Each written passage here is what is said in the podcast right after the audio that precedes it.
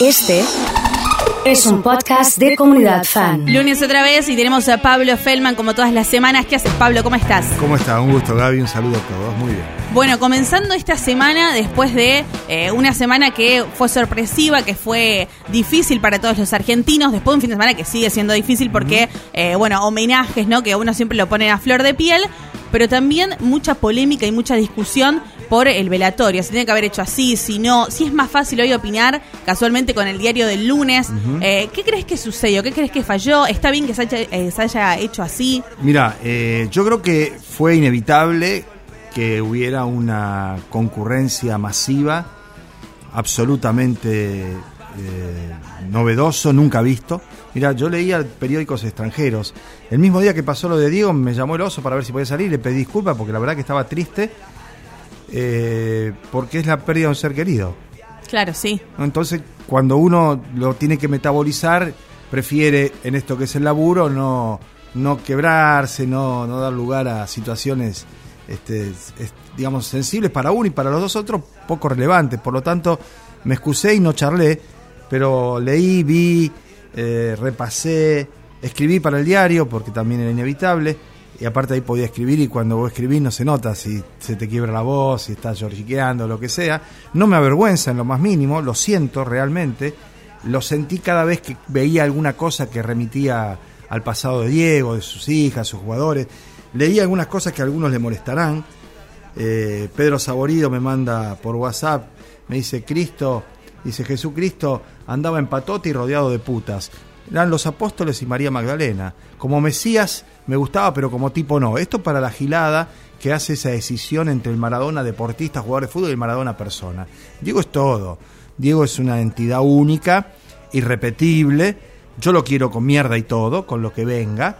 Eh, y lo quiero a Maradona, y lo quería y lo sigo queriendo y lo admiro. Y la verdad que me pareció bárbaro que la gran mayoría de la gente del pueblo, de todos los pueblos, en Siria, en Japón, en China, en India, ni hablar en Italia, ni hablar por supuesto aquí en la Argentina, le rindieran homenaje.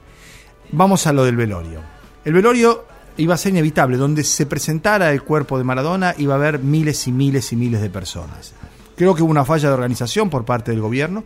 Yo creo que lo mejor es no juntarse, no salir, no congregarse, lo sigo diciendo. No hay marchas buenas y marchas malas para la pandemia. La pandemia no distingue eso. No es indulgente porque es la despedida a un ídolo. Con lo cual es probable que haya alguna consecuencia negativa de esto que ha ocurrido. ¿Por qué? Porque hubo cerca de un millón y medio de personas entre la concurrencia a la plaza y los 46 kilómetros hasta el cementerio de gente a los cortados de los caminos. Sí, impresionante eso. Algunos decían, a lo mejor, bueno, haber hecho eso directamente, ¿no? Pero también la gente hubiera estado... No se pudo, y no se pudo eh, tampoco, evidentemente, compatibilizar los deseos de la familia con lo que el pueblo siente por Diego y la decisión oficial. Eh, lo que digo también es que hubo una represión innecesaria, absurda por parte de la policía de la Ciudad de Buenos Aires, que en alguna medida algunos sectores que rechazaban a Maradona es por cuestiones de clase, no de deporte, no de política este, partidaria nomás, sino porque Maradona era un negro, era de la villa y se la bancaba y se oponía a los poderosos y fue contra todos los que tenía que ir y se hacía cargo. Y tuvo 10 hijos y fue un machirulo en algunos puntos. Mira, yo he leído hasta de las más feministas, de las colegas y periodistas, eh, reivindicaciones de Maradona por lo que pudo hacer, de dónde venía y cómo venía. Entonces, eh, y cierro acá, el velorio tiene estas consecuencias negativas, por supuesto, pero hemos asistido a un hecho sin precedentes en la historia eh, contemporánea.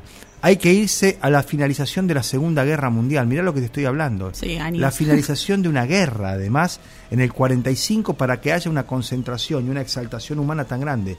Ni el velatorio de Juan Pablo II, que era un hombre adorado por los católicos, ni las exequias de Nelson Mandela, un hombre admirado por su aporte a la humanidad, ni lo de Fidel en Cuba, porque era solo Cuba. No hay nadie en ningún lado que haya concitado lo que concitó Diego Maradona. Los All Blacks ponen la camiseta negra con el número 10 y hacen el jaca frente a un grupo de mequetrefes vestidos de camiseta argentina que no fueron capaces ni de levantar la, bandera, la camiseta de Diego Maradona vestido de los All Blacks. Yo festejé cada uno de los puntos, de los 38 a 0 que le hicieron los All Blacks por esa situación que es de clase y que es inaceptable, por lo menos para mí, y estoy seguro que para mucha gente del rugby, los pibes que van a jugar a los clubes, que son amateur, ahí vos revisás los apellidos, trayectorias y te das cuenta. El rugby fue el que violó la apartheid, cuando no se podía ir a jugar a Sudáfrica, los argentinos iban disfrazados de invitación 15 y jugaban. El rugby es el que provoca las patotas, las agresiones, la distinción, el, separatismo, estos negros, esto hay que todo lo que vimos, ¿no? No es una casualidad que en el único lugar donde no se haya brindado un tributo a Diego sea en ese emergente. ¿Por qué? Porque responden a lo que después vimos en un canal de cable, que se dejaron abierto el micrófono. Claro. Y no se lo dejaron abierto. Y hay un operador, un laburante que lo dejó prendido para que escuchen todo lo que decían los oportunistas que estaban criticando a Maradona y diciendo cómo el gobierno usaba esto, sin pensar en lo que siente la gente. Yo creo que como marcamos esto y cerramos este tramo, si querés, eh, no salió como debió haber salido, pero era a la vez inevitable. Podría haber sido peor. No es un consuelo, es una descripción de la realidad. Y tal vez si hubiera durado cinco días las exequias de Maradona, la gente hubiera podido desfilar frente al cajón o se hubiera hecho otra cosa. Pero no hubo tiempo, no hubo posibilidad. Digo, a la una y diez de la tarde del miércoles pasado nos enteramos y nos quedamos todos helados. ¿No? Ya no sabíamos para dónde arrancar ni qué hacer y se hizo lo mejor que se pudo. Sí, creo que sí. Aparte, a ver, eh, no hay un protocolo que ya decía lo que hay que hacer y también te agarra en medio de una pandemia donde uno Por dice, supuesto, y la familia inclusive adentro misma dividida, con, contradicciones, si lo hacemos o no lo hacemos. Estirándole una hora más. Hasta las seis. La barra brava de Boca, que hay notas que dicen que quería llevarse el cajón. Sí. Que se lo quería secuestrar, una cosa de loco, ¿no? Sí, también hay, periodistas, viste, que Fernando Miembro diciendo si se querían llevar. Viste, qué sé yo, no pongas más leña al fuego, ya está, ya pasó, por suerte eso no sucedió. Sí, por supuesto, yo te voy a dar un dato, ¿quién es Niembro? Niembro es el que anunció el indulto a los genocidas del terrorismo de Estado sonriéndolo. Cuando Menem era el presidente. Cuando dijeron a Videla, a Macera, a todos los terroristas de Estado indultados, el que hizo el anuncio era Fernando Niembro. Ahí te lo define. Excelente, mejor no hay. Bueno, hablemos un poco del ámbito local de Santa Fe. Ayer leía eh, tu editorial de página 12, un día clave hoy para Santa Fe y el presupuesto 2021. Sí, y para Perotti además, ¿eh? no solo para todos nosotros, sino porque Perotti tiene por delante una discusión que no es contra la oposición de otro partido, sino contra sus propios senadores que no le respaldan los proyectos que él mandan y que lo obliguen a una negociación permanente. De cómo salga hoy el diputado, va a depender mucho la actividad de Perotti los próximos tres años, porque puede llegar a tener una legislatura completamente en contra, con la mayoría de los diputados que conduce el IFSI, que son 28, en contra efectivamente del gobierno, que queda con 22 del otro lado, pero solo 7 peronistas, y puede pasar lo mismo en el Senado, donde hoy es la última sesión donde va a haber 12 senadores del mismo bloque.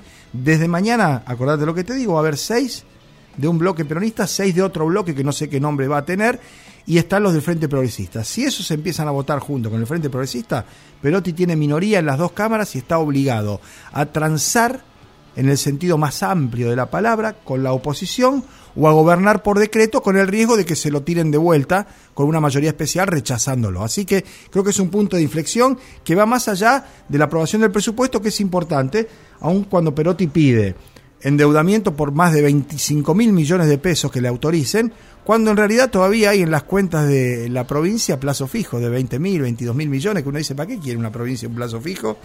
En vez de pagarle a sus trabajadores, hacer las horas, desarrollar programas. Bueno, hay una zona gris ahí que Perotti está tratando de, de encauzar cuando efectivamente vea si tiene o no tiene el poder de contar con legisladores que le voten lo que él mande. Bueno, un día clave entonces para, para Santa Fe. Y hablando esto de, bueno, la legislatura también a nivel nacional ya se va terminando, digamos, el año legislativo, pero hoy se pone, eh, se empieza, digamos, a debatir o a preparar el aborto legal. Así es, la interrupción voluntaria del embarazo, que es un proyecto parecido al que fue rechazado por el Senado hace un par de años y que ahora va a ser el recorrido que tiene que hacer por las comisiones, la de salud, la de este, derecho, la de asuntos constitucionales, todo el recorrido que tiene que hacer y después va a ir al recinto y se va a aprobar en la Cámara de Diputados. La discusión luego vendrá en el Senado.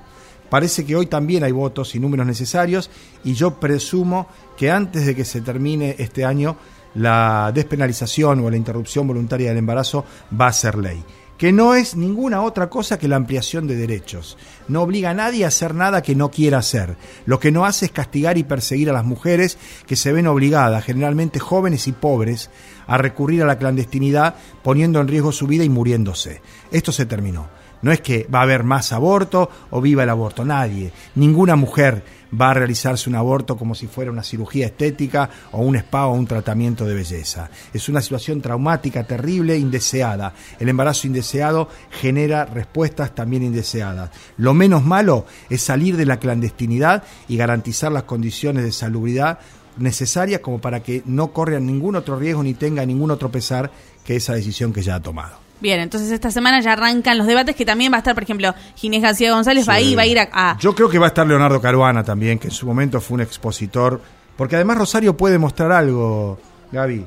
Acá hace dos años que no se muere ninguna mujer en ningún efector público como consecuencia de haber llegado con un embarazo en curso, porque el protocolo Rosario establece que efectivamente los médicos tengan que ponerse a trabajar sobre el asunto y no hay objeción de conciencia. En los hospitales públicos de acá no hay objeción de conciencia. Que lo haya en la clínica privada, fenómeno, pero tiene que haber un hospital que le garantice a una mujer que quiere interrumpir el embarazo antes de las 14 semanas, que tiene las condiciones para hacerla, el apoyo y el acompañamiento. Junto con esa ley va el plan mil días. ¿Qué es eso?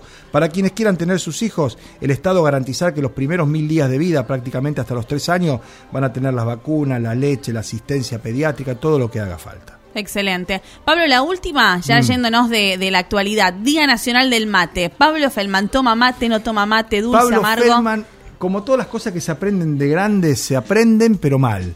Yo con la pandemia dejé la Coca-Cola, así como te lo digo, tomaba dos, tres litros, así estaba. Viste la Coca-Cola que desplega, despega calcomanía y afloja bulones. Imagínate lo que hace el organismo. Me lo dijeron a lo largo de 58 años que llevo, no empecé a los 8, a los 2, pero empecé a los, a los 10 seguro peleándome con mi viejo, y después ya de viejo ya haciendo esto. como una suerte de promesa, compromiso y demás, dejé la coca y me llevaron a reemplazarla por el mate. Bien. Cada uno con su mate. Sí, pero como el mate tiene otra situación, otro efecto, y yo no lo empecé a tomar cuando hay que empezar a tomar lo que es en la secundaria o en la universidad, cuando estudiar, igual que el cigarro, pasear, fumar, este, si no lo haces en determinada edad ya queda como medio tarde y mal.